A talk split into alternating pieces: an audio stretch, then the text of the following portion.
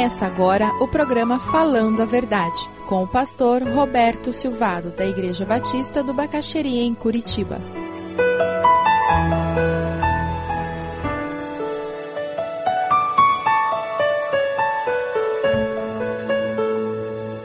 Abra sua Bíblia lá em Lucas 21. Vamos lá para o Novo Testamento. Nós estamos falando num tipo de amor que tem a ver com aquela bem-aventurança. Mas bem-aventurada coisa é dar do que receber. Deus nos ofertou a salvação. E em Cristo nós vemos Jesus se sacrificando por nós. E ele diz: negue-se a si mesmo, tome a sua cruz e siga-me. Nessa história que nós vamos ler agora, nós vemos uma viúva e ela entrega o que ela tem, como oferta a Deus, não por coação, não para aparecer, mas ela faz o melhor que ela pode. Lucas 21, versículo 1: Jesus estava no pátio do templo observando as pessoas, viu os ricos pondo dinheiro na caixa das ofertas.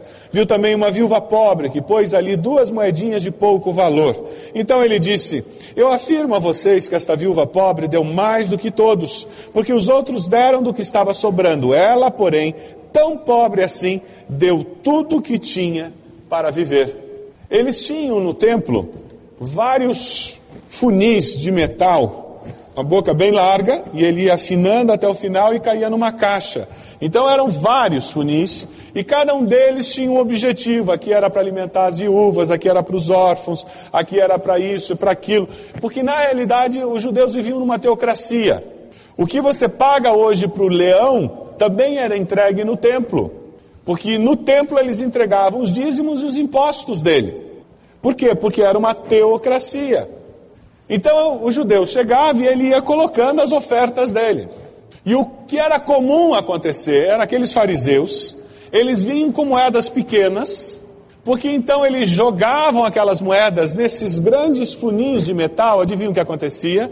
Fazia uma tremenda barulheira, e eles iam jogando as moedas, para que todos vissem a oferta que eles estavam dando. Aí você imagina a cena, aquela senhora vem, ela traz duas moedinhas equivalentes a um centavo, dois centavinhos, e ela joga ali. Pode imaginar o barulho? O contraste. E Jesus vira e diz: Olha, ela foi quem deu a maior oferta. Por que, que ela deu mais do que todos os outros? Porque ela deu o que tinha. Quando ela colocou tudo o que ela tinha, ela não colocou apenas a moeda ali. O que, que ela colocou? Ela colocou ela mesma. Ela deu um passo de fé, porque ao sair do templo ela disse: Se Deus não me sustentar, não me der o alimento, não me der condições de viver, eu morro. A nossa grande dificuldade é que a gente sempre mantém o pé atrás, né? Eu vou, mas eu estou garantido. Na realidade, a verdadeira oferta, ela é um ato de fé. Não há como ofertar de fato se essa oferta não envolver fé. E eu tenho que buscar do Espírito Santo direção para de fato dar um passo de fé. E o passo de fé de cada um de nós vai ser diferente. Então não é só uma questão de me sacrificar, então eu chego, eu vou entregar tudo o que eu tenho, porque eu estou me sacrificando, eu vou andar a pé. Mas veja, se isso não é um passo de fé, não vai adiantar nada.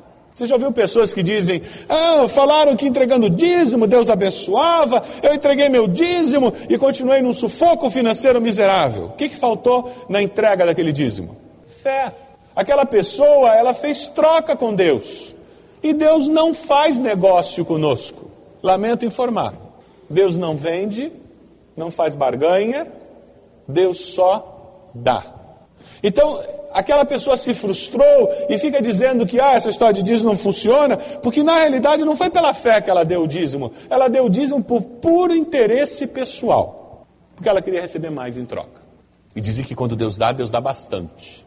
Na realidade, o espírito com que a oferta é entregue é fundamental. Esse espírito tem que refletir o quê?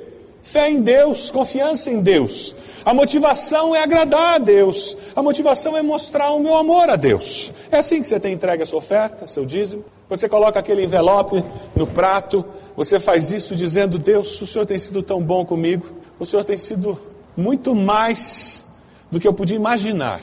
E é com essa atitude que nós entregamos os nossos dízimos e ofertas ao Senhor. Mas sabe, quando eu faço isso por amor, Sacrifício vai estar envolvido nisso. Alguém disse, eu achei muito interessante, eu anotei, que nenhuma oferta é oferta se não dói. Nenhuma oferta é oferta verdadeiramente se não dói. Sabe naquela que você põe a mão no bolso? Cincão. Não vai me doer dar cincão. Vou botar no prato da oferta. Não vai mudar minha vida em nada. Eu vou continuar fazendo tudo que eu estou fazendo. Para você vai mudar alguma coisa entregar cincão? Talvez para você mude. E nós temos famílias em nossa igreja que têm dificuldade de vir de manhã e à noite à igreja. Você sabia? Não é porque eles têm outros programas ou têm preguiça ou estão muito cansados. Não. Não é porque eles gostam de dormir até tarde, então só vêm no culto da noite. Não. Sabe por que, que eles têm dificuldade de vir de manhã e à noite ao culto? Porque eles não têm dinheiro para pagar o, o ônibus para a família inteira de manhã e à noite. Nós temos famílias assim. Para essas famílias, entregar cinco reais, talvez doa e doa muito. Talvez seja o lanche da escola ou alguma coisa de mantimento que vai deixar de ser comprada. Tem famílias em nossa igreja que, para começar a doer, a gente tinha que pular para a casa dos mils. Aí a coisa ia começar a doer no bolso. A verdadeira oferta, ela é pela fé e ela expressa sacrifício. Abra lá em Provérbios 11, 11, 24, 25. Uma oferta só reflete o nosso amor quando nos privamos de alguma coisa ou ela nos faz trabalhar um pouco mais para podermos ofertar. Esse texto de Provérbios é um texto bom de estar marcado na sua Bíblia. Provérbios 11, 24, 25. Algumas pessoas gastam com generosidade e ficam cada vez mais ricas. Outras são econômicas demais e acabam ficando cada vez mais pobres. Quem é generoso progride na vida. Quem ajuda será ajudado. A verdadeira oferta, ela é sacrificial ela é pela fé, ela reflete o toque do Espírito Santo, ela reflete um desejo de viver pela fé, de dar um passo a mais, esperando de Deus direção e solução. A verdadeira oferta, ela é uma expressão de amor. Abra a sua Bíblia lá em João, Evangelho de João, capítulo 12, versículo 1.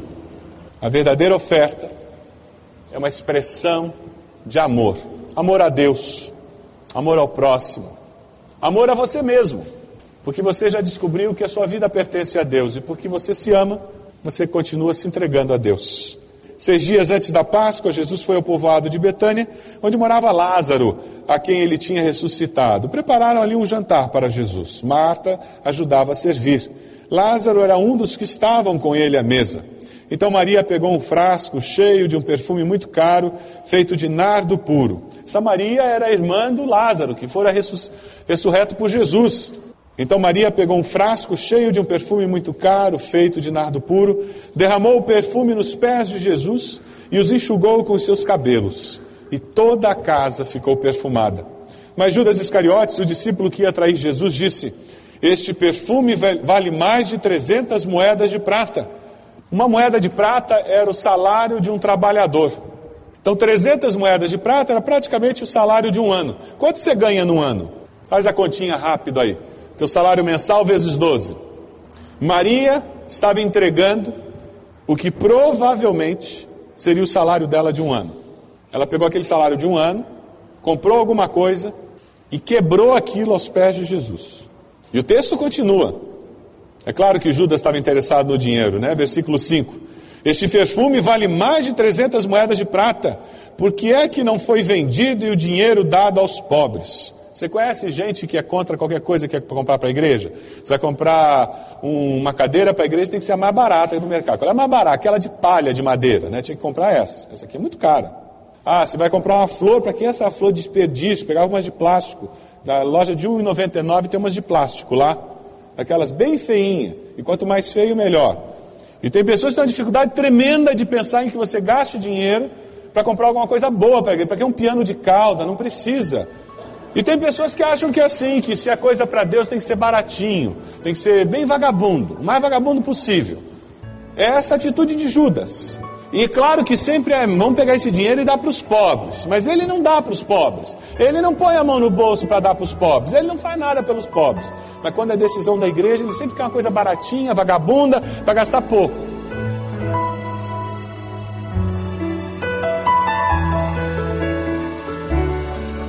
Se você deseja adquirir a mensagem que acabou de ouvir, ligue para 41 33630327. Mencione o título ou o dia da mensagem e envie um e-mail para vida@ibb.org.br.